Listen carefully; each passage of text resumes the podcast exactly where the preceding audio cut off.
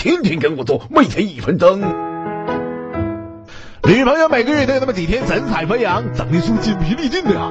上网查了。一下才知道是排卵期来了。女性的卵巢每个月都会至少排出一个卵子，卵子经过输卵管需要五六天时间，精子和卵子只能在这五六天内结合，错过机会啊，卵子就会到达子宫被月经带走了。精子在女生体内可以存活两三天，所以在排卵日前两天的事儿也可能怀孕的。医学上把排卵前两天到排卵后五天这一段时间称为危险期，也就是我们说的排卵期。